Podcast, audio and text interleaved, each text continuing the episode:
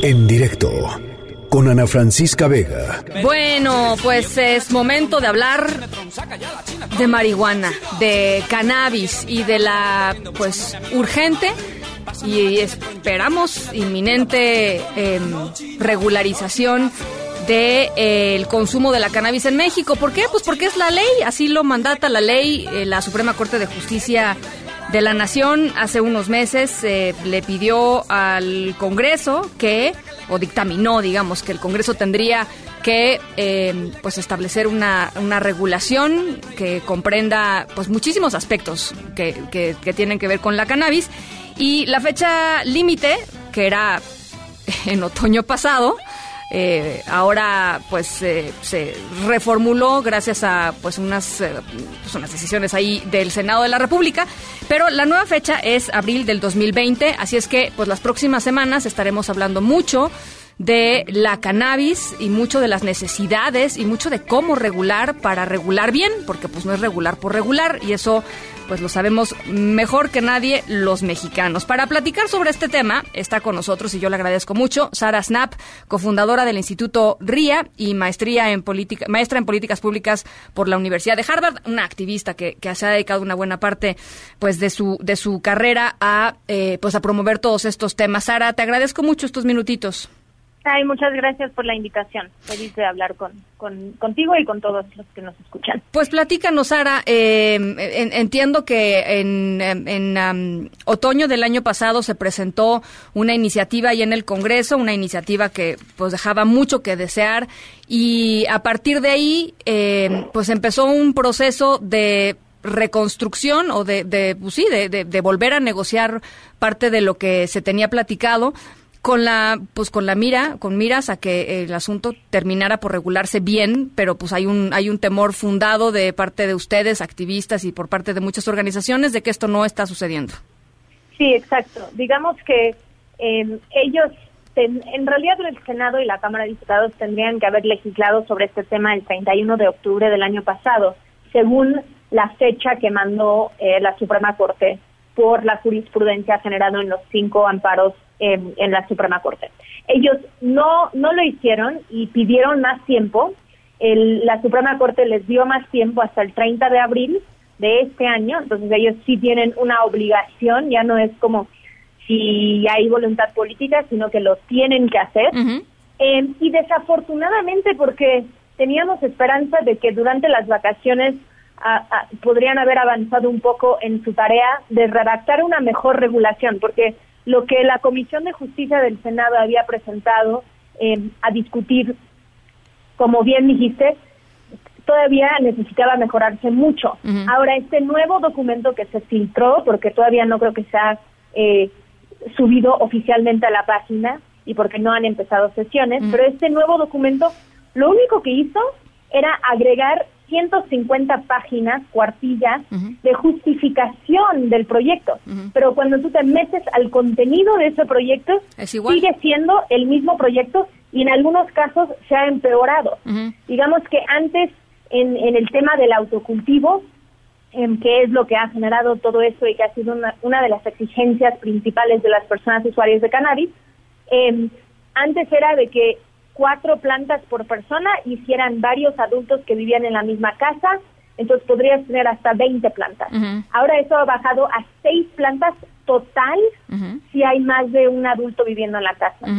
Entonces eso lo vimos como un retraso. Em, en, siguen teniendo una criminalización y el delito de la posesión simple sigue estando en el Código Penal Federal, que creemos que eso también eh, es algo que que fomenta la corrupción entre usuarios y autoridades y fomenta la criminalización. Entonces va a seguir viendo personas que son encarcelados o, o, en juicio por posesión simple, que creemos que no debería de existir.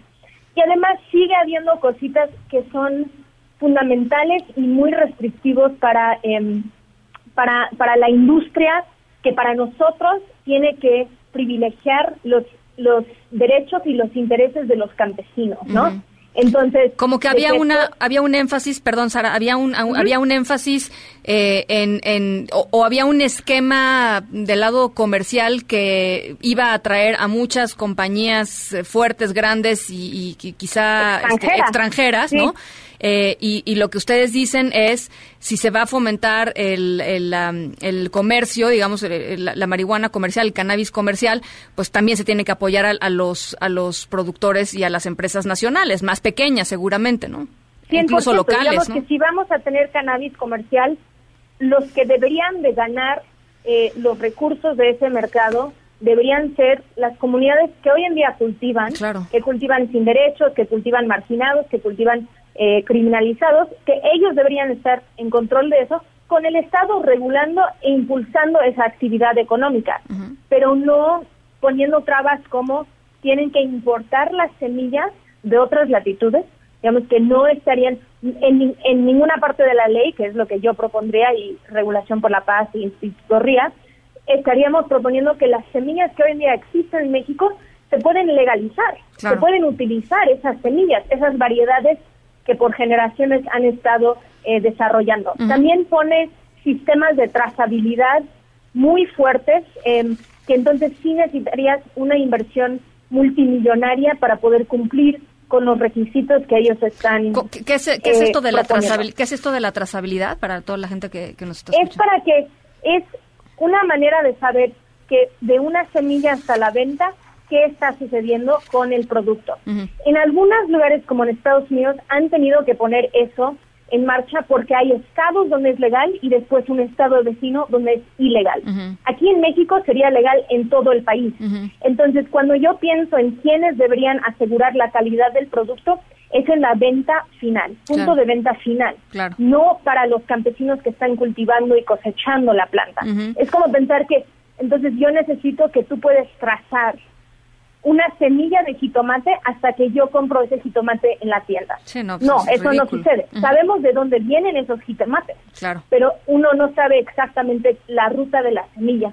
Entonces, es, son ese tipo de cosas que en diferentes lugares, en Colombia, por ejemplo, em, sabemos que muchos de los grupos indígenas, de las comunidades que cultivaban antes en un mercado ilegal, no han podido participar en el mercado actualmente legal por la inversión que requiere cumplir con los requisitos que pone el gobierno. Entonces, para nosotros lo vemos como dos pilares fundamentales que tenemos que proteger, los derechos de los usuarios, como el autocultivo, y los derechos de los campesinos, como parte de la construcción de paz, de que esto es una manera, un mecanismo de desarrollar económicamente ciertas comunidades y para que el Estado cambie cómo llega a esas comunidades. Entonces el Estado ya no llegaría a erradicar sino esos cultivos, sino a decirles cómo van con sus permisos, cómo les puedo ayudar a llevar sus productos a mercado. Ahora, hay dos temas que me parecen eh, realmente muy relevantes en este sentido. Uno tiene que ver con eh, pues estamos hablando de un gobierno con mayoría de izquierda, digamos, eh, este, no, entiendo por qué se tardan tanto en, en, regular algo que incluso la propia Olga Sánchez Cordero cuando estaba en el Senado presentó una iniciativa que parecía una iniciativa que con, con sus cosas buenas y con sus cosas malas, pero pues acercaba un poco a lo que describes eh, tú.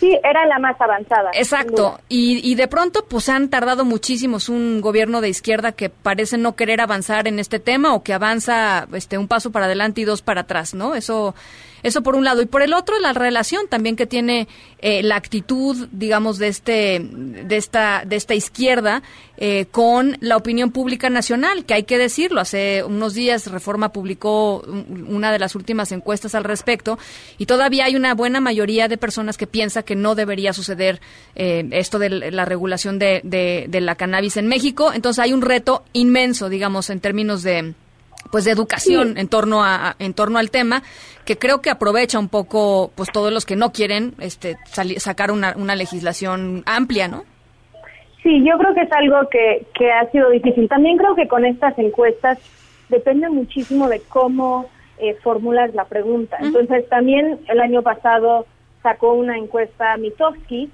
donde 58% estaban a favor cuando nada más le preguntaste deberíamos regular el mercado para uso adulto de cannabis. Ya.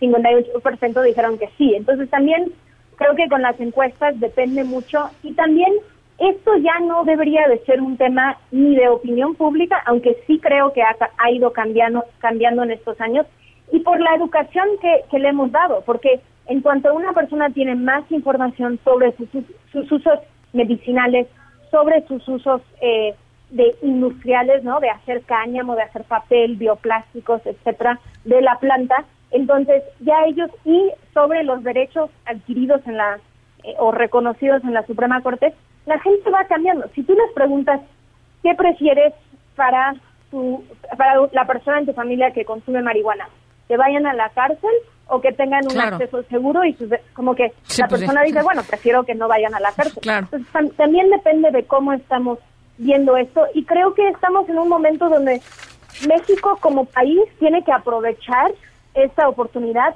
y no dejarlo pasar.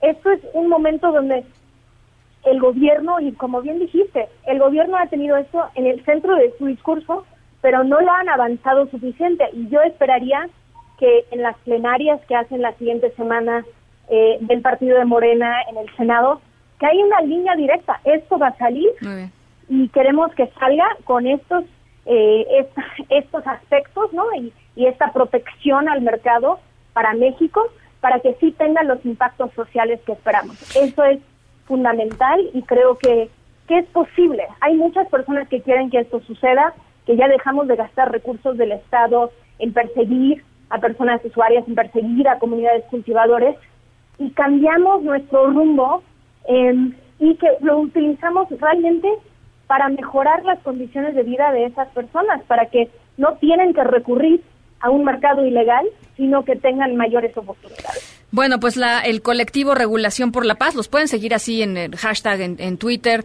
eh, o, en, o en Facebook como Regulación por la Paz. Este 4 de febrero tienen un montón de acciones planeadas, ahí pueden consultarlas todas y, y, bueno, pues eh, informarse, participar, opinar, creo que, creo que es lo más importante, pero sobre todo no dejar que pase una regulación que nos vaya a meter en, en un escenario peor, ¿no, Sara? Creo que... Exactamente, sí, muy bienvenidos a los que nos escuchan, si se quieren sumar a las actividades. Justo el punto es demostrar que no están solo sucediendo cosas en la Ciudad de México, sino que ellos pueden activar acciones en sus estados y demostrar que hay un apoyo para, para estos cambios y que, la gente también se siente parte de algo más grande.